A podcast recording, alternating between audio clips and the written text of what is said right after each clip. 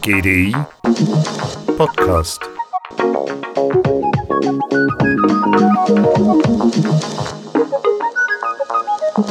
Edel sei der Mensch, hilfreich und gut, denn das allein unterscheidet ihn von allen Wesen, die wir kennen schrieb Johann Wolfgang von Goethe in den 1780er Jahren. Die Hymne heißt Das Göttliche. Es geht darin weniger um theologische Gedanken, sondern vielmehr um philosophische, um klassische Gesellschafts- und Bildungsideale. Was ist die größte Erfindung des Menschen der letzten 250 Jahre? Die mit Abstand größte Erfindung des Menschen ist der Mensch. Wir haben uns selbst erfunden. Wir haben uns selbst erfunden als vernünftige Wesen, als aufgeklärte Wesen, als lernfähige Wesen, als soziale Wesen, als demokratische Wesen und als kluge Wesen. Aber wir finden jetzt auch unsere Herausforderungen wieder neu. So CEO David Bossart neulich an der GDI-Veranstaltung unter dem Titel Typisch Mensch. Was ist denn typisch Mensch? Der Homo sapiens ist moralisch und unmoralisch gleichzeitig. Er ist egoistisch und sozial. Er ist empathisch und unsozial. Er kann aggressiv bis aufs Blut sein, aber auch friedfertig. Er kann kreativ sein, aber auch wie ein Automat. Er kann intelligent und strohdoof sein. Also so ziemlich alles nach Lutz Jenke, Ordinarius für Neuropsychologie an der Universität Zürich. Edel sei der Mensch, hilfreich und gut. Das Sozialverhalten des Menschen, das Verhalten im sozialen Gefüge heißt miteinander sprechen, verhandeln, Blickkontakt haben, die Körpersprache auswerten. Wir reagieren nuanciert, komplex in allen täglichen oder nicht alltäglichen Situationen und können aber auch an kaum sichtbaren Kleinigkeiten scheitern. Jeder sogenannt sozialisierte Mensch der modernen Gesellschaft beherrscht diese Verhaltenssequenzen. Oder wie Jenke sagt, Darin sind wir richtig gut. Face-to-Face-Kontakt, physikalische Präsenz mit echten Menschen.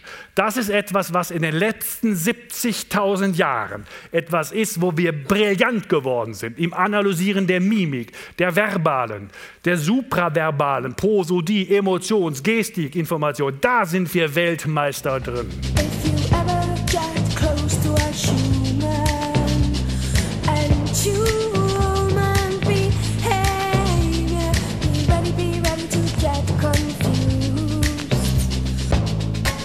Interdisziplinäre Arbeiten in Themen an der Schnittstelle von Wirtschaft, Sozialpsychologie, Kriminologie, politischer Wissenschaft und Biologie untersucht Michel Maréchal, Professor der Ökonomie an der Uni Zürich. Seine Studie Civic Honesty Around the Globe, erschienen in Science, ging sozusagen around the globe.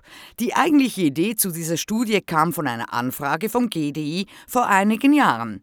Man wollte eine Studie zu Ehrlichkeit in Europa, daraus wurde dann zivile Ehrlichkeit rund um den Globus. Unsere Forschungsfrage war eigentlich ganz banal, aber zugleich eben auch fundamental. Wie ehrlich ist der Mensch?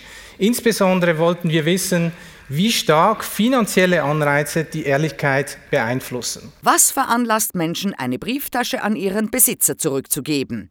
Dies untersuchte Marischal mit seinem Team in 355 Städten in 40 Ländern. Streng genommen waren es 41 Länder. Aus reiner Neugier haben wir auch eine Brieftasche im Vatikan abgegeben, aber wir haben nie etwas vom Papst gehört.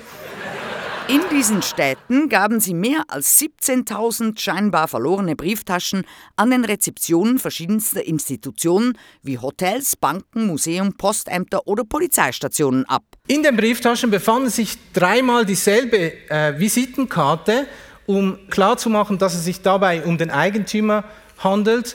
Das waren immer männliche Eigentümer mit typischen Namen in den entsprechenden Ländern. Darauf war ebenfalls eine einzigartige E-Mail-Adresse für jede Brieftasche, so dass wir es äh, zurückverfolgen konnten, woher das kam.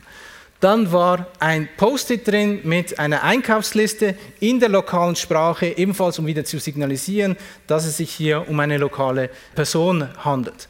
Und schließlich ein Schlüssel, um die Brieftasche wertvoll zu machen. Die Schweizer und Schweizerinnen sind übrigens die ehrlichsten, wenn es um die Rückgabe von diesen Brieftaschen geht, die einen Schlüssel, aber kein Geld enthalten. In die Testkonfigurationen der Brieftaschen kamen dann auch verschiedene Geldbeträge dazu, angepasst an die Kaufkraft des Landes.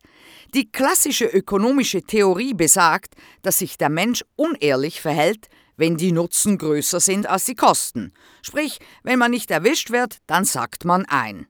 Daraus müsste sich also auch ergeben, dass die Höhe des Geldbetrags die Ehrlichkeit unterminiert. Die Realität jedoch lehrte uns, dass wir komplett daneben lagen. In fast allen Ländern wurden Brieftaschen mit großen Geldbeträgen oder wertvollem Inhalt mit größerer Wahrscheinlichkeit zurückgegeben. Wie das? Wir haben eine Theorie aufgestellt, da nehmen wir an, dass primär zwei psychologische Faktoren eine Rolle spielen. Erstens, der Mensch ist altruistisch und berücksichtigt bis zu einem gewissen Grad den Verlust, den äh, der Eigentümer erleiden würde. Dieser Faktor kann zwar erklären, wieso Brieftaschen zurückgegeben werden in der Bedingung ohne Geld, kann aber alleine kann dieser Faktor schwer erklären, wieso der Rücklauf ansteigt mit dem Geldbetrag. Es braucht also noch etwas anderes. Und dieser zweite Faktor, denken wir, ist das Streben nach einem positiven Selbstbild.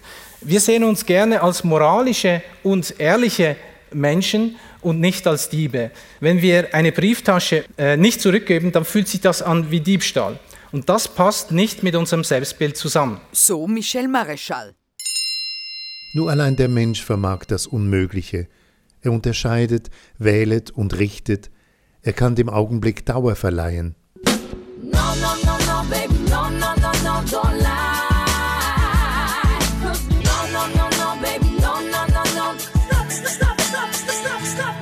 Wir Menschen hinterfragen Verhalten und sehen uns dies mit einer sozialen oder moralischen Ebene genauer an. Ist das typisch menschlich? Wir sind trainiert auf viele Details in Moral, Ethik, aber auch Mimik, Gestik und Sprache. Und wie ist das in unserer neuen Welt des Internetzeitalters? Wie anpassungsfähig ist das menschliche Gehirn an die moderne Welt? Wie verändert sich der Mensch im Internet? Bleibt er immer noch so ehrlich? Ich bin ziemlich sicher, er wird unehrlicher werden. Die Frage, die sich stellt, was sind wir eigentlich? Wie definieren wir den Menschen? Ist das der Kohlenstoff oder ist das unser Verhalten? Ich weiß es nicht, was wir sind. Ich könnte einen solchen Roboter, der sich verhält wie ein Mensch, nicht von einem echten Menschen unterscheiden, weil wir wissen, dass das menschliche Gehirn der Generator unseres Denkens und unseres Fühlens ist. Wenn Sie einen Computer haben, der etwas kann wie dieses, dann ist es eben auch fast schon ein Mensch. Sagt Luzienke. Maschinen simulieren Fähigkeiten, die beim Menschen Intelligenz voraussetzen. Ist künstliche Intelligenz daher identisch mit menschlicher Intelligenz? Wird eine Maschine einst nur durch Algorithmen unsere Adaptierfähigkeit, Toleranz und Flexibilität einbauen können? Technologischer Wandel macht Angst. Heute haben wir Angst vor künstlicher Intelligenz, Angst vor Robotern, Angst vor Automatisierung, Angst vor Social Media.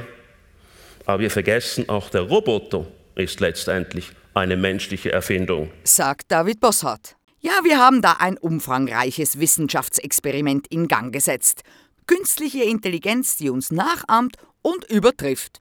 Und die Menschheit gerät in Angst und Sorge, wenn sie sich diese Maschinen, die als Kopien des Menschseins angelegt sind, vorstellt. Aber das ist es ja genau. Wir Menschen neigen dazu zu vermenschlichen und haben beim Begriff Roboter immer menschenähnliche Artefakte vor Augen. Dabei hat uns das Smartphone in der Hosentasche eben bereits mit seiner KI in der Tasche. Man ist absolut aufgeschmissen, ohne um nur zur richtigen Zeit am richtigen Ort zu sein.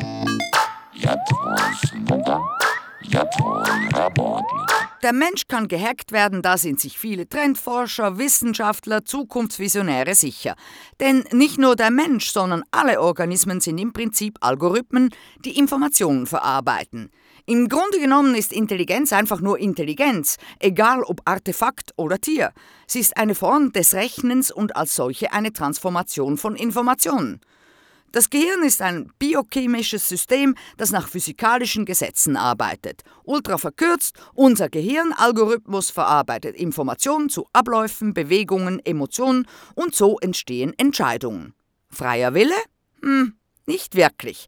Unser Denken wird gesteuert durch Inputs in allen möglichen Bereichen. Biologische, kulturelle, soziale Faktoren prägen unsere Ideen, Bedürfnisse, Vorstellungen und Wünsche.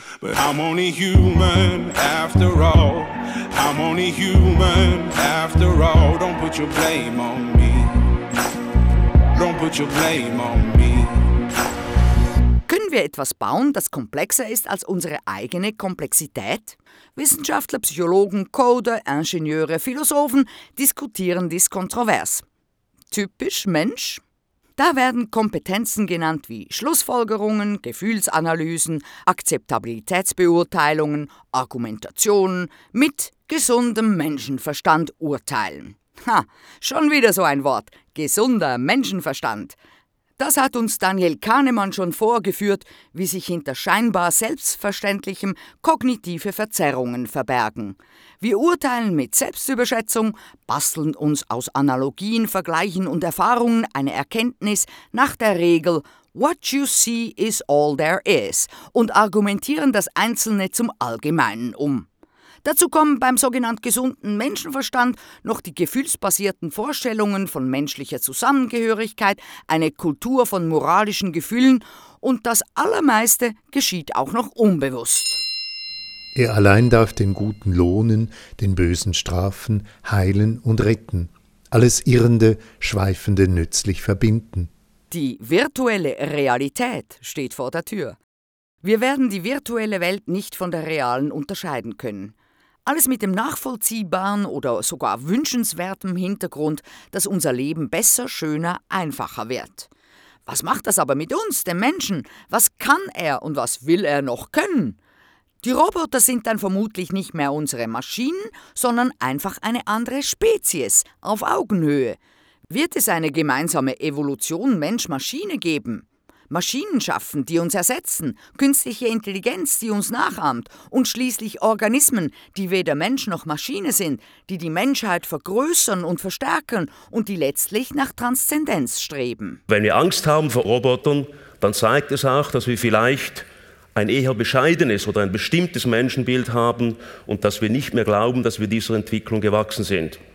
Also wir betrachten uns vielleicht auch plötzlich einmal nicht mehr ebenbürtig mit dem, was wir geschaffen haben.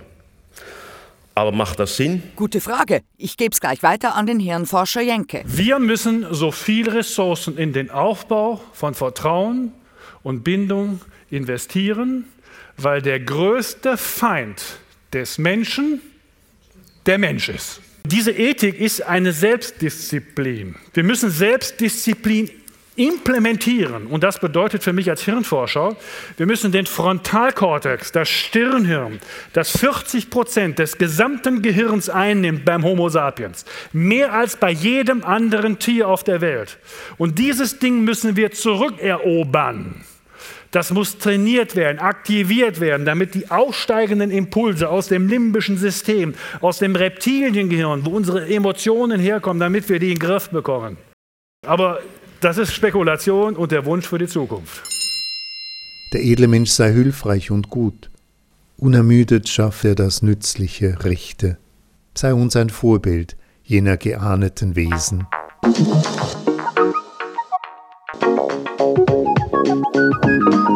GDI Podcast von Jasmin Kienast.